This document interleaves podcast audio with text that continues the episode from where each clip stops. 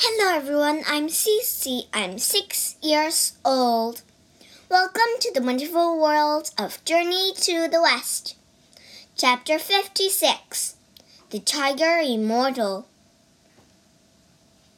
Wukong led the monks to his companions.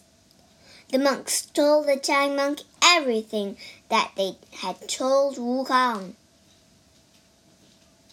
That's terrible, said the giant monk. We must help you. Yes, the monkey agreed. I'll deal with the tiger immortal in the morning. The monks knew of an empty building nearby. They led the travelers there, and everyone went to sleep for the night. The next morning, Wukong woke up early. Someone was pounding on the door of the building. A voice boomed. I am the Tiger Immortal. The giant monk's eyes popped open. He and all the other monks trembled with fear. Wu Jing and Ba Jie drew their weapons. Wukong smiled. Don't worry, everyone. I'll deal with this villain. The monkey went outside. Who are you? demanded the tiger immortal. I am Sun Wukong, said the monkey. And you should be ashamed of yourself.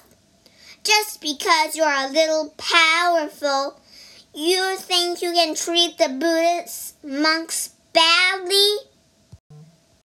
A little powerful? The tiger immortal looked offended. I am very powerful. Wukong laughed. You are not as powerful as I am. Did you know that the Jade Emperor is afraid of me?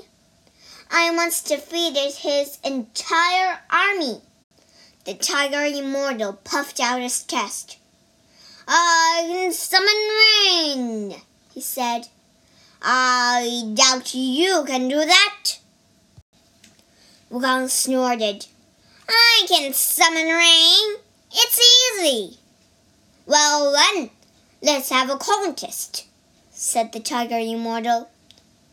Whoever summons the more rain is the winner. If you win, I'll let you and all the monks go free.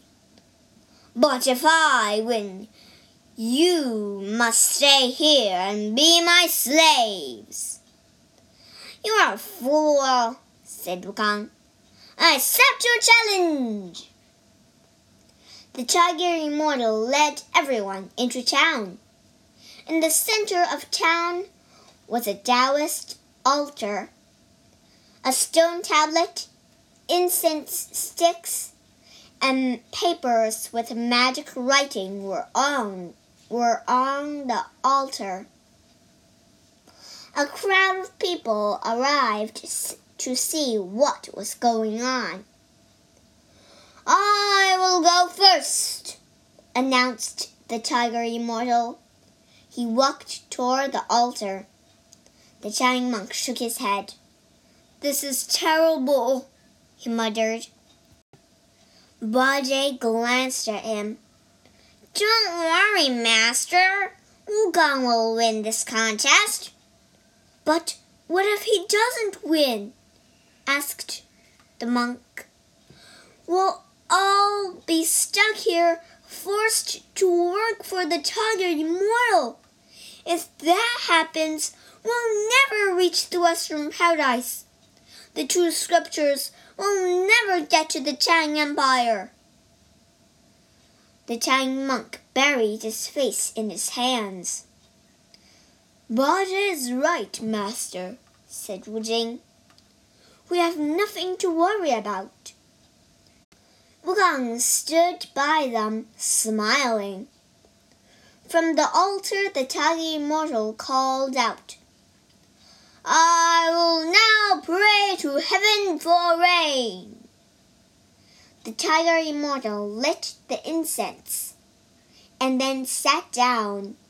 he closed his eyes and began to recite a spell. Next, he lit one of the papers on fire. When that one went out, he lit another paper. Soon all of the papers were gone. The tiger immortal lit this, lift the stone tablet and then slammed it down. Bam! There was a gasp from the crowd. Gang looked up at the sky, which was beca becoming dark. Wind blew and dark clouds moved in. Thunder rumbled. The monk trembled. Oh no! It's working! It's going to rain! Gang chuckled. You all wait here. I'll be right back. The monkey recited a quick spell and then left his body. Up in the sky, he found the old woman of the wind fanning the clouds. The dragon king of the eastern sea was approaching. Gang called out, Stop what, stop what you're doing! Don't make any rain! 在注释里，我们学四个单词。第一个单词 offend，o f f e n offend，冒犯，使不愉快。第二个单词 altar，a l t a r，altar，祭坛。第三个单词 tablet，t a b l e t，tablet，碑。写字板。第四个单词 incense，i n c e n s e，incense，香，熏香。